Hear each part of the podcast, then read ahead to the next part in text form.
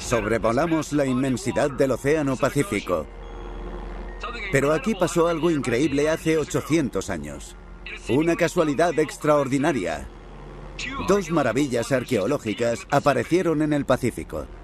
Una en Isla de Pascua, donde se erigieron cabezas gigantes de piedra. Y la otra, de la mano de una enigmática civilización que construyó Nan Mandol. Un conjunto de islas artificiales y estructuras de piedra construidas en el arrecife de coral. Allí es donde vamos.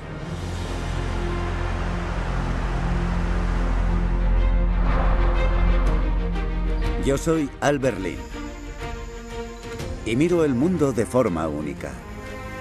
Me sirvo de las últimas tecnologías para estudiar el pasado. Mirad, puedo volar por el mundo antiguo. Con el láser escaneo desiertos, traspaso la vegetación selvática y peino los mares para descubrir los mundos que esconden. Nos sumergimos en aguas inexploradas. El ejército se une a mi misión. Hallazgos en lugares impresionantes. Los píxeles cobran vida. Que completan nuestra historia. ¿Quiénes somos? ¿De dónde venimos? ¿Hasta dónde podemos llegar? Bienvenido al siglo XIII. Está excavado en la Tierra la nueva edad de oro de la exploración. Sabemos su secreto. Especial Ciudades Perdidas con Albert Lin.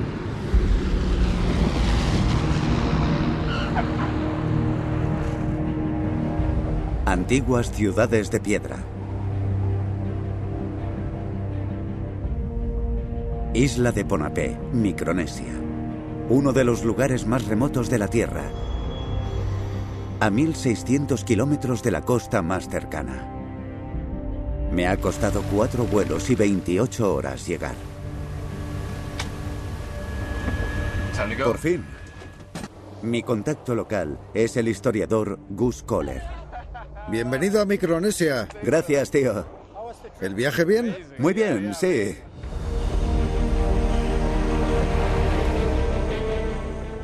¿Qué es Nan Madol?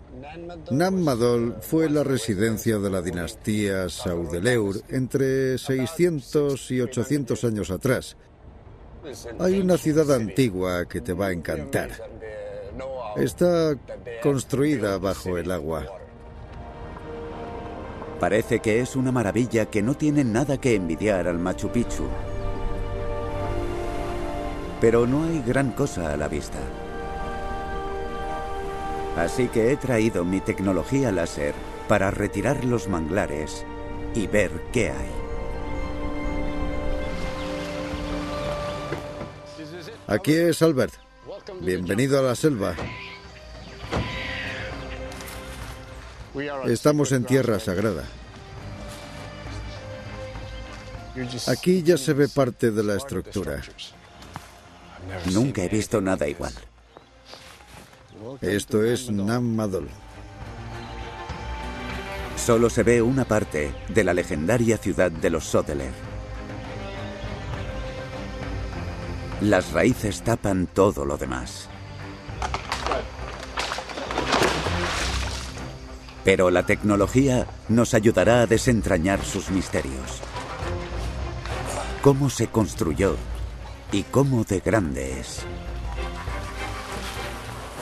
¿Qué es eso? Impresiona, ¿verdad? Nací aquí y cada vez que vengo me impresiona. Siempre. Es el templo de Nam Madol.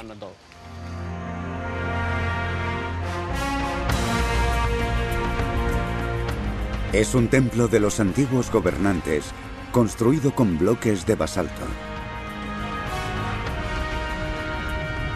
Hace 800 años, este sitio estaría repleto de sacerdotes, feligreses y miembros de los Sodeler.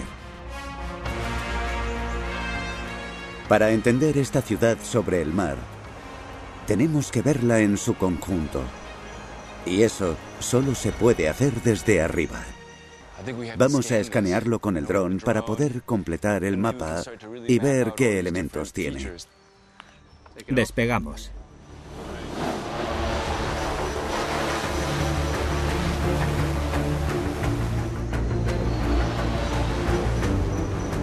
Mi equipo se dispone a completar 40 vuelos de dron. Escaneará toda la zona, casi un kilómetro cuadrado, el doble de la superficie del Vaticano. Queremos retirar la vegetación para ver el resto de la ciudad.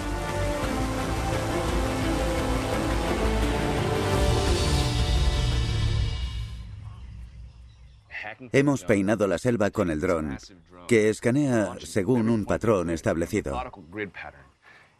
Ahora hay que esperar un poco a que procese los datos y quite los árboles, pero ya podemos ver algo. Pero bueno, Está guay, ¿eh? increíble. Incluso sin quitar los árboles, se van viendo ya las formas de las construcciones. Se ve bastante bien esto, esto, esto y el sitio donde hemos estado. Nos da una visión de conjunto sobre lo que hubo ahí. Una ciudad de tumbas y templos. Mira, ¿ves eso? Las líneas son muy rectas. ¿Las ves? Mira, totalmente uniformes. Una forma tan regular no puede ser natural. Es increíble. Hay que comprobarlo. Los manglares son muy densos. Por ahí no se puede pasar. Es imposible. Solo se puede en barca.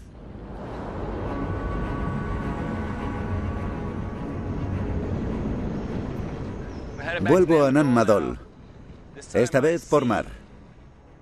Así lo hacían hace cientos de años.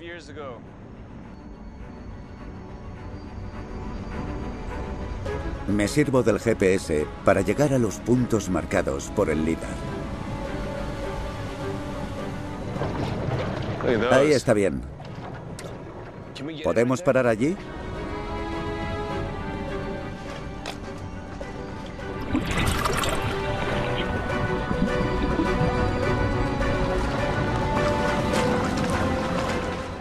¿Y esto? ¡Qué locura!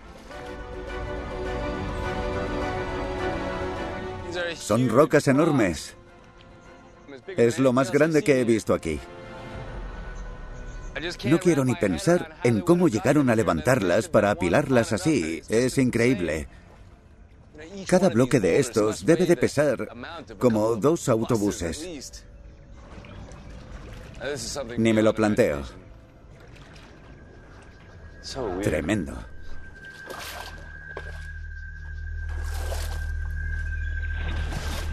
Las rocas me conducen hacia los manglares.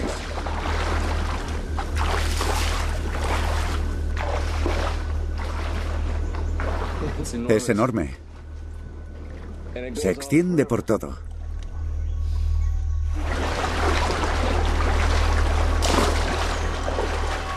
Esta estructura artificial es un dique marino.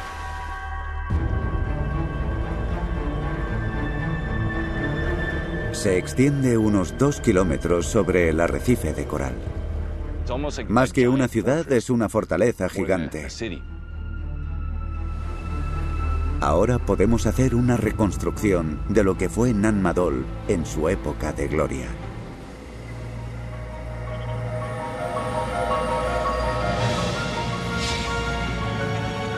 Un inmenso dique marino protege unas 90 islas artificiales divididas entre cementerio y zona residencial. Grandes templos y monumentos simbolizan el poder de los autoritarios sodelers que vivían aquí. Tenemos un modelo 3D de la altura de las diferentes estructuras.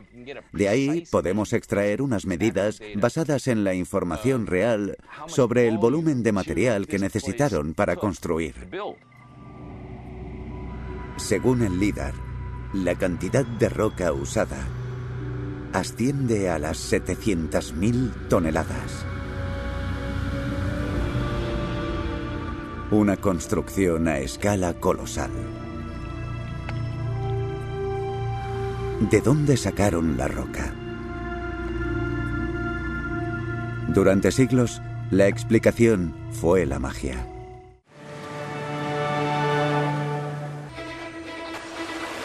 Al otro lado de la isla hay una cantera de basalto que puede ser la respuesta.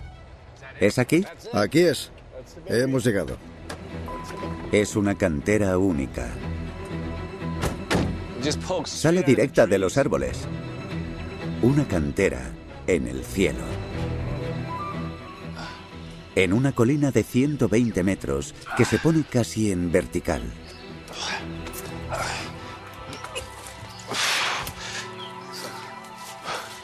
¿De aquí sacaron la roca?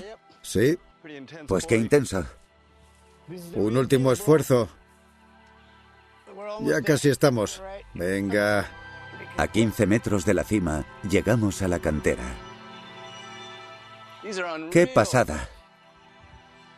Son como las que hay en Nan Madol, misma forma hexagonal.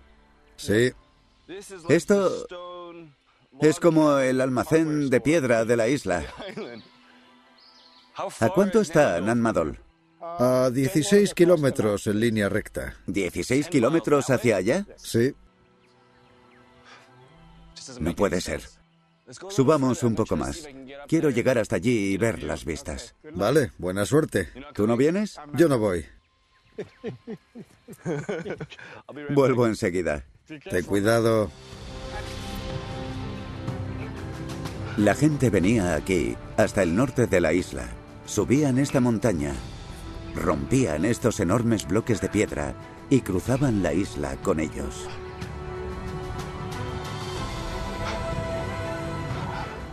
Perfecto. Se ve todo. Toda la zona. Se ve la ruta exacta que seguían con las rocas. A ver la imagen del satélite. Estoy aquí, vale. Justo aquí, en la cima de la montaña. Llevaban la piedra hasta aquí, Nan Madol. Cargaban bloques de 5 o 10 toneladas montaña abajo. La vista me sugiere una ruta alternativa. Hay una cadena de manglares directos al mar. Y donde hay manglares, hay agua. Lo que me parece más lógico es que rompieran los bloques, los tiraran montaña abajo y luego usaran los manglares y canales para transportarlos. Ya cuando llegaran al mar, podían moverlos por el arrecife de coral, donde las olas no son muy violentas.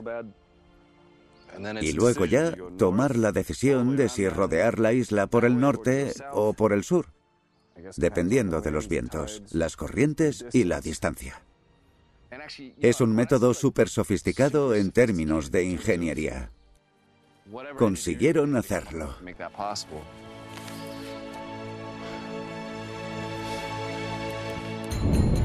De momento es una teoría.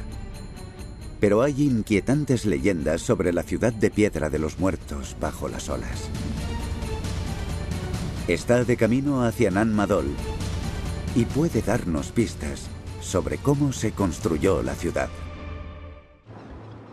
Vamos hacia un lugar descrito como ciudad submarina de los muertos y los dioses, habitada por espíritus.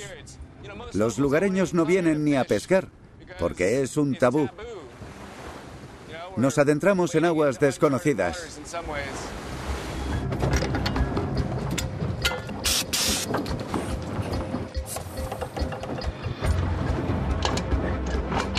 El pie de nadar.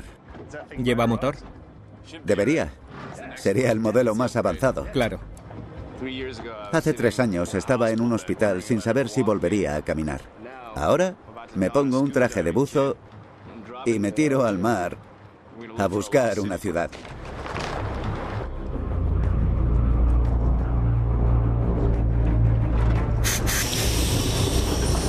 Deseadme suerte.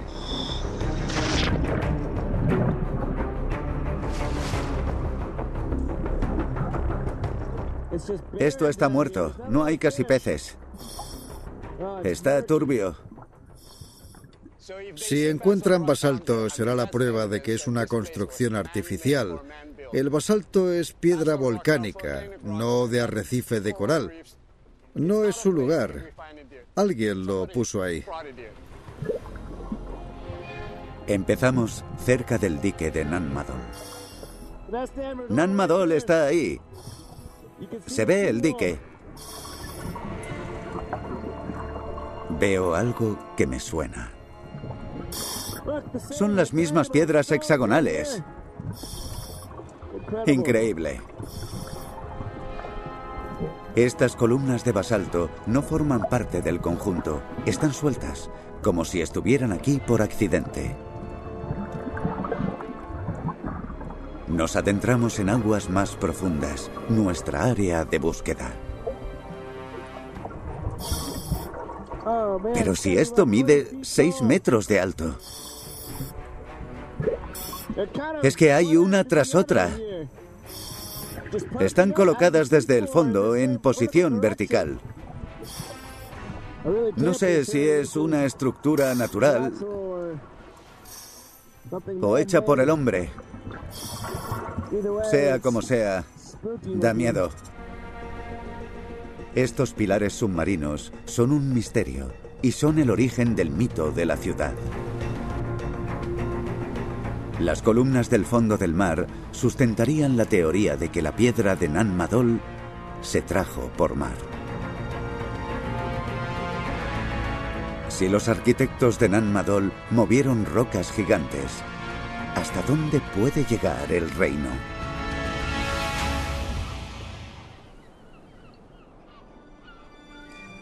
He venido a Israel a buscar a los templarios. Son leyenda, igual que su oro. Durante las cruzadas, estos monjes guerreros lucharon por Dios, el oro y la gloria. En algún lugar de la ciudad de Acra yace su centro de operaciones y su tesoro. Y voy a buscarlos.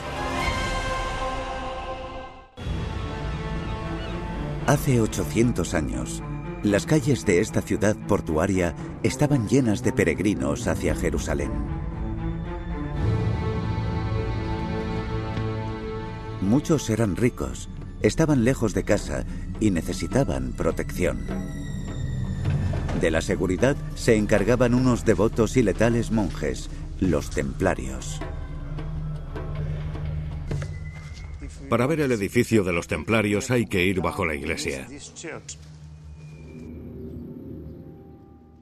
¿Aquí? ¿Esto es? Sí, por esta puerta entramos a otro mundo. Como en las películas. ¿Estás de broma?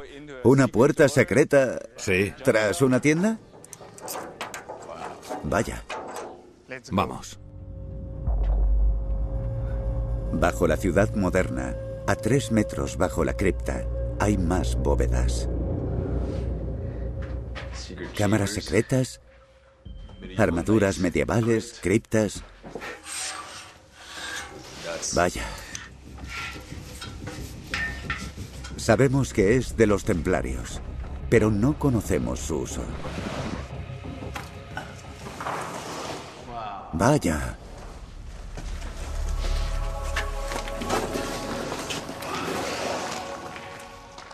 Está excavado en la tierra. Hola. ¿Qué es esto? Es para almacenar agua de lluvia. Es una cisterna gigante.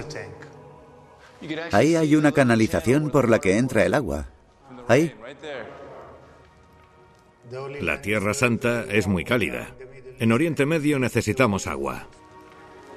Eliezer ha excavado tres de estas 25 cisternas de 38.000 litros. Y cree que hay muchas más. Como depósito estratégico de agua, esto debió pertenecer a los templarios en época medieval. La cripta me sirve de laboratorio. Voy a mapear los enclaves templarios Y luego intentaré deducir dónde estaba su centro de operaciones. La cripta en la que me hallo está al suroeste de Accra. Próxima parada, un lugar bajo tierra, a 130 metros, junto al puerto. A tres metros bajo la calle está el túnel. Vaya. Es increíble. Es súper profundo, ¿eh? Estamos al nivel más bajo de la ciudad.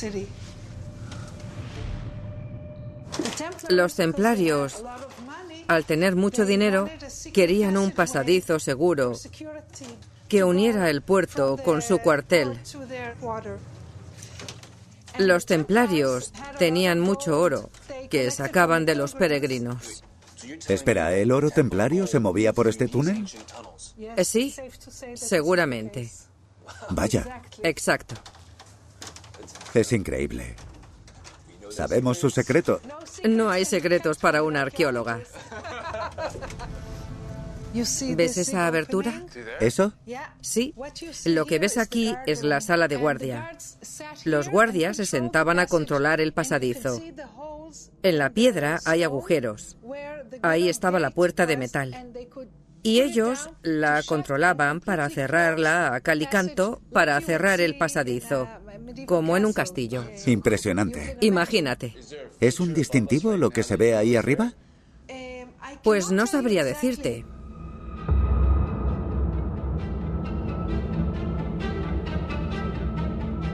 El túnel albergaba oro al menos hasta el puesto de guardia. El cuartel templario debe de estar cerca.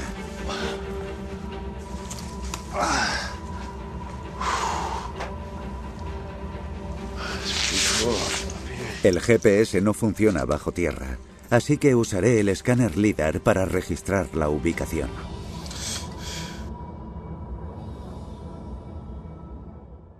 Y lo mejor es que tengo un equipo arriba, en la calle, mapeando Accra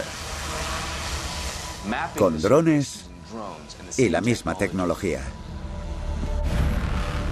Y con esto tendremos un mapa 3D de la ciudad, de arriba y de abajo.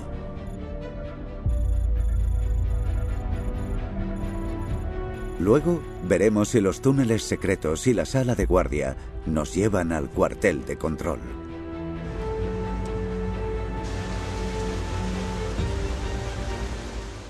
Ya tengo un punto de referencia.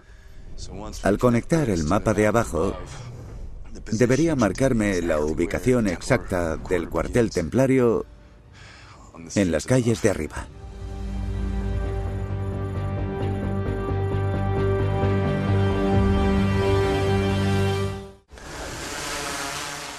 He combinado los dos escáneres arriba y abajo. Con eso gano superpoderes. Mirad, puedo volar por dos mundos. El de hoy y el mundo antiguo. Ahora voy a descender a las tripas de Accra. Bajamos, bajamos.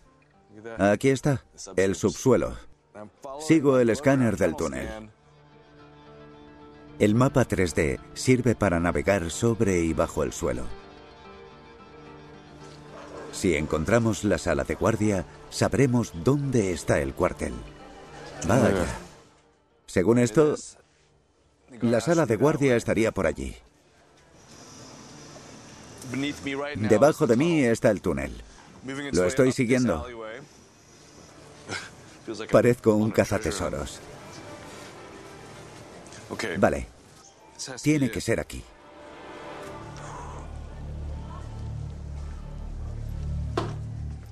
Creo que estoy justo encima. Vamos a ver. ¿Listos? Vaya, qué pasada.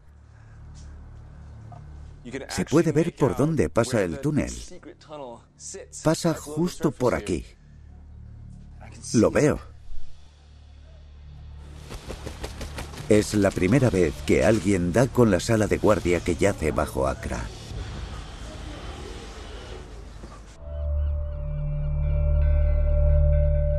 Estoy buscando el fuerte templario en Tierra Santa. Al saber de la fortaleza, me puse a indagar. Y he dado con el diario de un escritor del siglo XIII, el Templario de Tiro. Es un testimonio de primera mano sobre la ciudad de Acra en tiempos de cruzadas. ¿Cómo te quedas?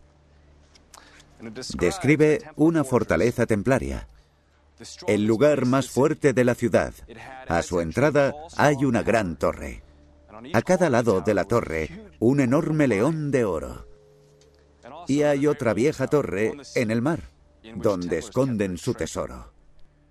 Así que en el mar hay una fortaleza y un tesoro. Estoy en el cuartel templario y solo hay un camino hacia el mar. Aquel.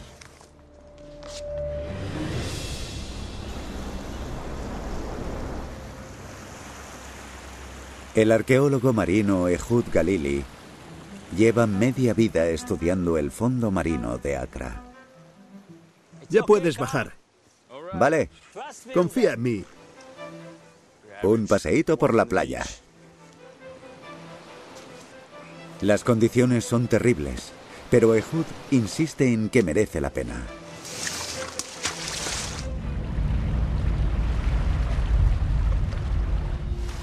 Vaya, es claramente artificial. Es parte de los cimientos de la muralla. ¿Solo esta... esta parte? Como ves, está compuesto por sillares. Se ven otros fragmentos por allí. La mayor parte está destruida. ¿Cómo sabemos que es templario? Por esos agujeros. Tenían unas abrazaderas de hierro que iban de aquí hasta aquí para poder coger esto así. Es como un patchwork de piedras. Sí. ¿Qué había aquí en la época de las cruzadas? Por entonces, todo esto era una muralla. Hay expertos que dicen que todavía quedan algunos restos relacionados con la fortaleza templaria. Es increíble.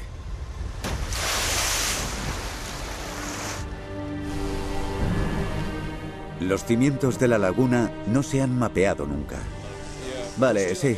Usaremos un patrón en zigzag. Así, ¿veis? El dron volará en cuadrícula escaneándolo todo. El resultado tendrá una precisión de 1,5 milímetros. Allá vamos. Dale. Espero poder demostrar que estas piedras no son solo un dique, sino los cimientos de una fortaleza templaria.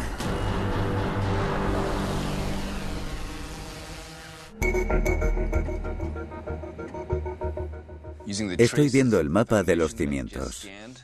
Mirad aquí. Boom, boom, boom, boom. Voy a conectar los puntos. Ahí está. Ahí está el dique. Y esta iglesia templaria, que está justo aquí, estaría fuera de la muralla, en la propia ciudad. Sería algo así. Según la descripción de Templario de Tiro, había dos torres, una en cada esquina. Gracias al arqueólogo sabemos que la Acra de hoy está construida encima de la antigua y que quedan restos. Así que el enclave más probable es donde están esos restos, como el lugar donde ahora está el faro.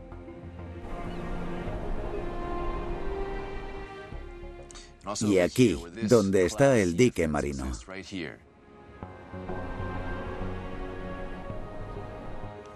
Con estas piezas, empiezo a completar el puzzle de esta fortaleza.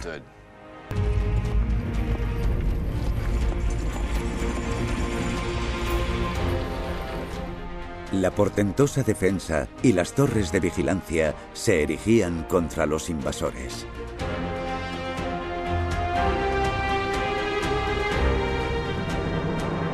Mientras, los túneles secretos serpenteaban bajo tierra, conduciendo el oro hacia la gloriosa fortaleza, a la torre del tesoro.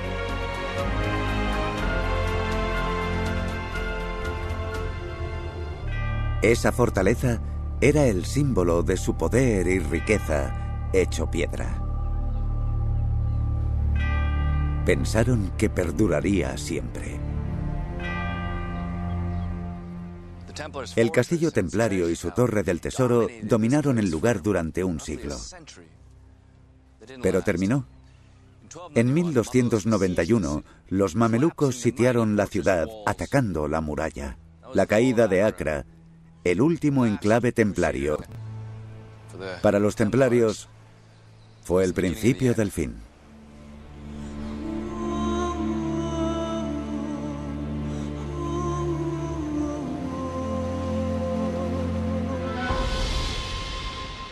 Hace 5.000 años, en el sur de Inglaterra, colonos provenientes de Europa construyeron esta magnífica estructura.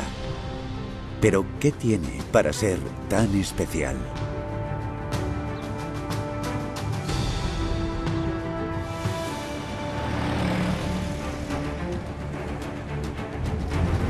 Mi investigación arranca a kilómetro y medio de allí, en un bosque sombrío que esconde secretos anteriores a Stonehenge.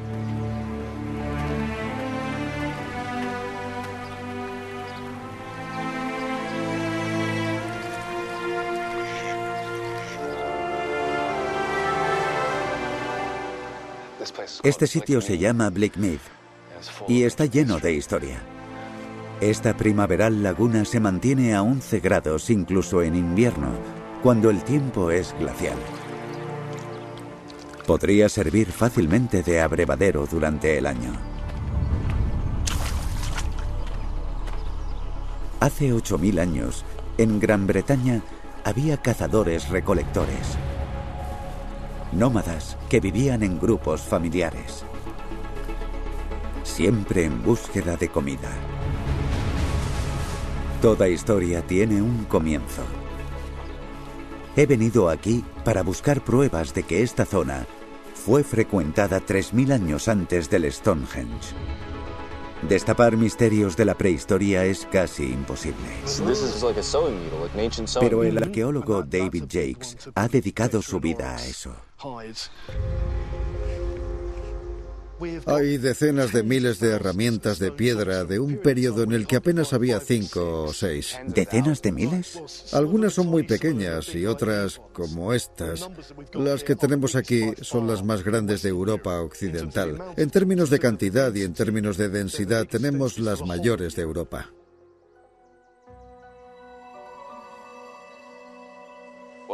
Aquí hay miles y miles de piezas en un área muy pequeña.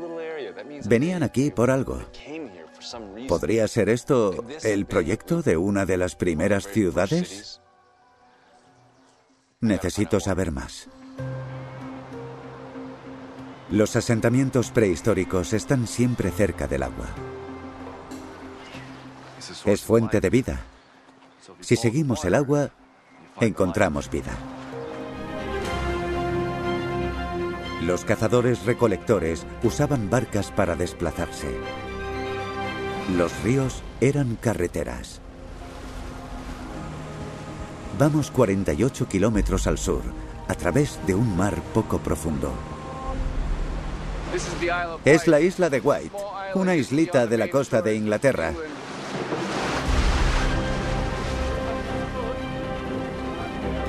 El arqueólogo marino Gary Monber Lleva 20 años explorando estas aguas.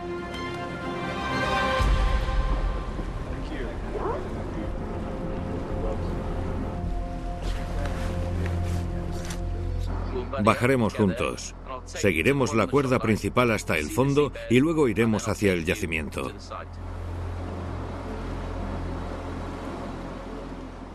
Ya. Ya. Ya. Todos dentro. Las fuertes corrientes y el agua fría no ayudan nada. Pero al final de esta cuerda yace un tesoro de otra época.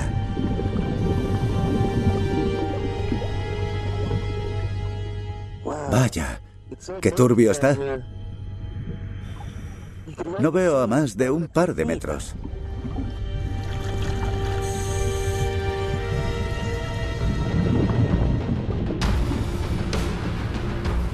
Lucho contra corriente para llegar al yacimiento. Vaya.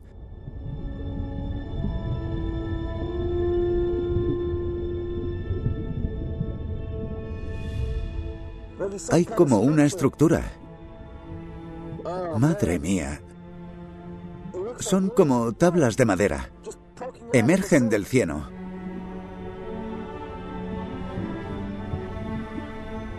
Me siento como en un pueblo fantasma, pero bajo el agua. Tomamos muestras para dilucidar qué es en la barca.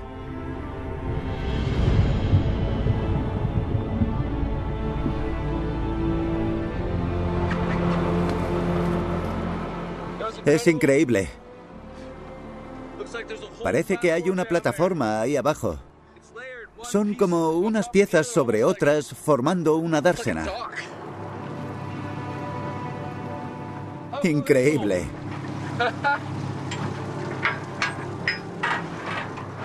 El agua está helada y turbia. Te traigo un abrigo. Es una pasada. Según vas bajando por la cuerda y se hace la oscuridad, entras en el pasado. Mira, Vamos a verlo. ¿cómo se ha mantenido intacta esta madera en el mar? ¿Cómo es que no se ha podrido? Lo que ha pasado es que al subir el nivel del mar se cubrió de cieno, lo que elimina el oxígeno. Se ha preservado en un medio anaerobio. Podría haber aguantado miles de años más. Pero últimamente el paisaje se está erosionando y por eso lo hemos encontrado. ¿Y qué es este...? ¿Esta pieza? Sí, ¿qué es? Es una pieza que se estira. Ya estaba rota. Lleva una pinza que agarra otros objetos. Es algo que sirve para sujetar. Este tipo de estructuras son únicas. Es de hace 8.000 años. No se vería todos los días. ¿En qué situación lo utilizarías, por ejemplo? Estaba cerca de lo que sabemos que era como un pantano. Pudo servir de soporte, de plataforma, quizás de pontón, no lo sabemos. No lo sabemos porque no hay nada igual en el país. Vaya. Es un objeto que hemos encontrado en lo que creemos que es el astillero más antiguo del mundo, donde construirían canoas. Con eso navegaban por aquí. Y desde aquí podrían haber navegado por el río hacia Bleakmead.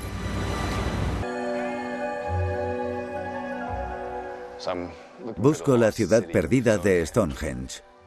Y sabemos que las barcas eran importantes para los cazadores recolectores. Las usaban de transporte por sus carreteras. David Jakes ha descubierto algo que nos dará pistas. ¿Qué es esto? Un diente de perro de hace 6.000 años. ¿Un diente de 6.000 años? De hecho, 6.000 o 7.000. De perro doméstico, alimentado como una mascota que tenemos en casa. Tiene forma como de alsaciano, tipo lobo, muy grande. Vaya. Sí, lo sé. ¿Qué dices? Este perro cruzó medio mundo para venir aquí. ¿Cómo sabes de dónde venía? El esmalte es lo que nos da la clave porque muestra dónde bebía agua cuando era un cachorro. Sabemos que bebía agua en un lugar más frío que este, lo cual nos dice que viene de una zona del norte, quizás de unos 500 kilómetros al norte o quizás del este de Inglaterra. Son distancias muy grandes. Los cazadores recolectores viajaban con sus perros para venir.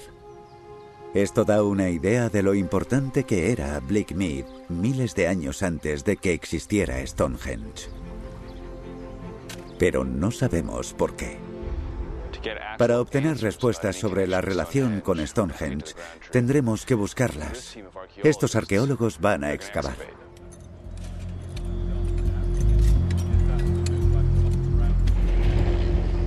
La excavación se hace en una zona acotada de piedra, de unos 48 metros. David cree que estas piedras fueron meticulosamente colocadas a mano hace miles de años. Es una superficie cubierta. Si miras el tamaño de las piedras, verás que están escogidas. Está hecho a posta. Es un sueño poder meterle mano a esto. Como arqueólogo, ves algo así y sabes que es calzada medieval. Pero hay material prehistórico por todo este sitio. Mira esto. Es una cuchilla, ¿no? Podrías, con mucho, mucho cuidado, mirar qué tiene por la otra cara. Sí, es una hojita. Dios, qué fuerte. Quizás seas la primera persona que lo toca en 8.000 años. Pasa el dedo por la hoja. Corta como una cuchilla. Claro, no se ha movido. Esto lo creó un ser humano. Sí. Hubo una persona que lo hizo con sus manos. Pero hay muchas más. Escondidas entre las piedras hay cientos de hojas. ¿Qué pasó aquí?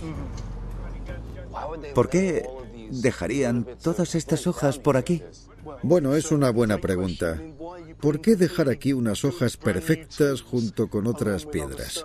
Es totalmente deliberado. No creo que la elección sea por una cuestión práctica. Si lo fuera, la habrían hecho de madera, que es más fácil de quitar. Yo creo que esta superficie tal vez era un punto de oración. Si es cierto, es el primer descubrimiento de estas características. Una superficie secreta que precede en 2000 años al Stonehenge. Curiosamente, las piedras se colocaron recorriendo la orilla del río. ¿Pensarían los cazadores recolectores que era un sitio sagrado? Quizás. Hasta las piedras parecen mágicas. He sacado esta del agua hace un rato y mirad cómo se pone al secarse. Rosa. Es un fenómeno natural causado por un alga a la que le gusta la temperatura de la primavera. La superficie sagrada y las piedras rosas confieren misticismo al lugar, lugar que muchos viajeros querrían visitar. Queda claro que Blackmead fue un enclave importante para los primeros humanos que rondaban por Europa. Quizás fuera una de las primeras ciudades humanas. Los cazadores recolectores construían casas, todas contiguas. Es probable que los pobladores de Blackmead también las construyeran.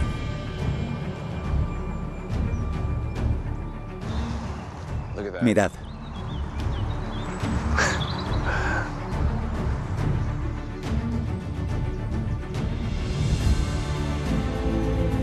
He creado un modelo de realidad aumentada. Por la cantidad de herramientas encontradas, pudo haber cientos de casas aquí. Quizás Blackmead fuera una de las primeras ciudades. Cuando llegaron por mar y construyeron Stonehenge, puede que se inspiraran en ese paraje sagrado.